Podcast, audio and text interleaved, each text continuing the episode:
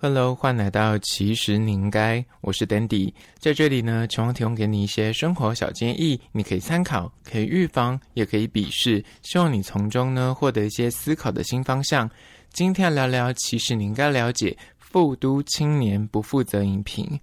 最近有一部新上架的金马影展大赢家，叫做《富都青年》。影帝吴康仁呢，凭借着这部电影拿下了金马六十影帝的大奖。那这部电影呢，也因为在金马奖里面曝光之后，讨论度极高，在十二月一号上映。尤其他在金马奖颁奖的时候，入围名单的时候，那个短影片，那个影片一释出，大家看到他精彩的，没有任何一句台词，然后光是眼神跟比手语就吸粉无数，很多的观众就是因为那短短的十五秒钟。从进戏院看这部电影，那我今天刚好去看了他们家的算是首映。今天电影播毕之后呢，他的男配角也有来现场有映后说明。那今天就来聊聊关于说这部电影到底在讲什么。首先，我们还是要稍微的简介一下这部电影的呃故事内容。他是在描述一对没有公民身份的兄弟。那他的哥哥是吴康仁，弟弟就是。陈泽耀是居住在马来西亚的一对完全没有身份的兄弟。那他们在这个很古老的社区里面呢，就在市场里面工作，但因为没有身份的缘故，无法享受国民的一些福利啊，无法申请护照，连他们银行的户头都开不了，所以他们呃赚到的钱只能够放到个铁桶里面。这样生活在社会底层的呃平民呢，到底会激荡出怎样的故事？那首先我们就来聊聊关于说所谓的富都青年。富都二字呢，其实有点讽刺意味。他们就是在讲一个市场的故事，但是这个市场呢是开在那种高楼大厦旁，你可以想象它开在新义区旁的一个市场，但是他在讲社会底层的故事。名字叫富都，是取自于他们马来文。念起来有点像中文的复读，所以他就是用这种谐音梗。我个人觉得这部电影呢，里面就是真的是会让你有一点不舒服。那个不舒服呢，因为马来西亚的天气很燥热，你走在那个市场里面，你可以闻到那个鱼的腥味，那个。肉臭味都会在这个视觉上面呈现出来，那我觉得这是他蛮厉害的一个地方。第二点呢，就关于说马来西亚底层两兄弟的故事。那因为为什么他们拿不到所谓的身份证？呃，一个哥哥是吴康仁，他从小是在一个火灾里面，等于是幸存下来，父母双亡。也因为如此，他的出生证明就被火烧掉，所以他无法证明他是马来西亚的公民。但是他从小就是出生在马来西亚，生长在马来西亚，但马。来西亚这边的政府，他们的政策是：如果你在我们这个国家，你没有出生证明，你无法报户口，你就是变成是个完全没有身份的幽灵，你也无法出国，你也无法享受他们的所谓的国民该有的福利，或是申请银行。连生病看医生都没有办法看，你等于是这个国家的幽灵。那他们这群人呢，就在所谓的富都这个地方，跟其他的外籍移工，也是所谓的无照的，他们没有所谓的合法签证的移工，在这边一起生活，他们就要跑警察，然后随时就是活得战战兢兢，可能都会被抓走，因为他们是个没有身份的人。那里面吴康仁是演哥哥的角色。他在里面的角色设定呢，就是他无法听到声音，所以他戴助听器。那也因为如此，他也没有办法讲话。遇到这个弟弟。陈泽耀，他在里面就是相对的那两个个性是极端，一个是非常的沉稳内敛，另外一个非常的外放和活泼，然后很敢去冲撞体制，很叛逆。两个人却在这个地方相遇了，但其实他们两个并没有所谓的血缘关系，是在路边，然后两个哎遇到，然后两个那时候都还是小朋友，然后互相的相依为命，而慢慢的长大成人。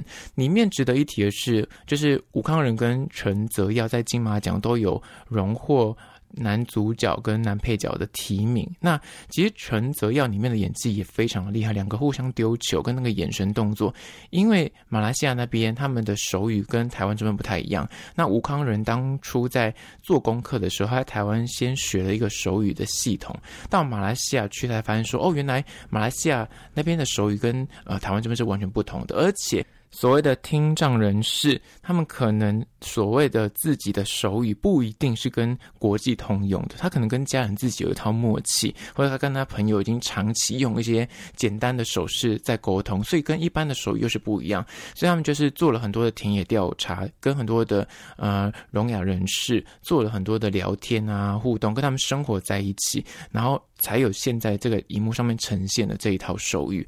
那里面吴康仁也说，他当初为了准准备这个角色，他到马来西亚去的时候呢，他直接第一天抵达就跟这个。陈泽耀两个手拉手去杀鸡，而且他们是直接去打工，就找了一间杀鸡摊，然后跟他说：“哎、我可以来这边工作，然后我们预计每天跟你们一起上班下班，是真的每天在那边杀鸡。他没有带任何的工作人员，就真的自己去应征，然后两个就杀鸡杀了两个礼拜。所以他们里面镜头里面杀鸡的镜头，什么拔内脏啊，然后割 脖子什么这些都是自己来的。那也因为如此，你看到吴康仁在市场里面呈现出来的那个模样。杀鸡的那个熟练感，跟推推车啊，然后跟他们那边小贩互动的那个感觉是很真实的。吴康仁后来在访问中也提到说，他后续就是生活久了嘛，在那边待久了，就被那边的马来西亚的大婶给骂了。然后他是用马来西亚文骂。刚开始他去的时候，他常常就是觉得他自己格格不入。那边的外籍义工也好，或居民也好，好一看到他就知道说，你不是当地人啊，你这皮肤这么白，或是你的整个眼神动作就不是我们当地人，他可以区分。得了，所以他就会跟他保持距离。但是当他在那边晒黑的，然后可能工作久了之后，就被所谓的马来西亚的呃婶婶阿姨骂了。那他就觉得说，哎、欸，我好像真的融入这个地方，他反而是开心的。那后面其实还有很多访问，就聊到说，这一部电影的监制是李心洁，就是《见鬼》的影后。当初他们在拍这部电影的时候，还是疫情期间。那李心洁在准备期的时候，就常会找吴康仁跟陈泽耀拉他到办公室里面聊天，就是分享他的演艺的那心路历程。所以他们两个后续都看到李心洁都有点恐慌，都有点害怕。也是因为如此，所以在颁奖典礼的时候，他们才会开玩笑说，看到李心洁就会做噩梦，不要跟他合作。如果你把他当偶像的话，你跟他合作，你每天都会梦到李心洁。那后续里面其实这部电影还有很多的象征物，像那。个敲鸡蛋啊，就拿鸡蛋敲头啊，或是像它里面杀的动物。今天在映后的时候，导演都有讲说，这些都是有寓意的。他如果每个片段、每一个画面，其实他都有自己啊、想要阐述的内容，都是导演小小的巧思在里面。但我整体看完之后，我觉得他前面的篇幅。有一点节奏比较慢，然后有一点点比较冗长，所以很多人可能不适应这样的观影体验的话，他前面就会觉得什么时候才要给我个爆点？怎么节奏这么的有点拖？因为他可能会镜头放在那边，然后两个人慢慢的走，慢慢走，慢慢走，然后淡出画面这样。所以如果你是个不习惯看这类电影的人，你可能前半段你会觉得啊、哦，怎么会节奏这么慢？故事很好睡这样。我觉得有一点。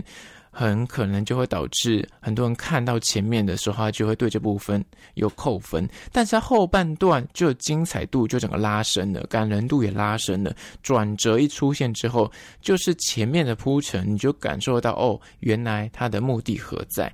所以这整部片其实大家现在目光都放在吴康仁或是陈泽耀的演技上面，但是他这个。电影里面要阐述的内容其实蛮有深度，是在讲马来西亚这群幽魂的底层到底是如何生活的。当然，它后面有个很大的包袱，很大的转折，就是留待大家可以去电影院看的时候，可以好好的细细品味。那就是今天关于说富都青年的影评。最后面我要介绍一间新开的，算是面包店吧，它叫做。坡酱，它在各地都有分店。然后我今天刚好经过金匠去看电影的时候，发现他们地下三楼吧有开了这间新的面包店。它其实就主打菠萝面包去做很多的变化款，有点像之前那个八月堂，里面会夹什么嗯奶酪啊，加草莓啊，各式各样的变化款式，有咸有甜。但他们家主打就是以菠萝面包去做变形的。那说实在，他们家的菠萝面包就跟一般面包店吃起来口感。差不多，只是它的变化型很多样，就看到有放什么哎奶酪的、布丁的、什么芋头的，然后还有季节限定，价格大概就是五六十块。那它最便宜的就是最基本的，就什么冰火菠萝包，我这一次是点它最招牌的，我个人觉得是还行，蛮好吃的。但整体来说，它的主打的样式就是所谓的菠萝面包。你本身如果对菠萝面包是有那么大的热忱的人，我觉得是可以吃吃看的。但你要说很惊艳吗？我个人是觉得也还好。那就再次推荐给你，这个叫做波酱的面包店。相关的资讯呢，我有拍影片方的 IG，其实你应该，所以请大家去 IG 搜寻，其实你应该按赞追踪起来。我要先动多发很多有趣的即时新闻还有梗图，所以你一定要追踪才看得到。好啦，那只有今天的节目内容，下次见喽。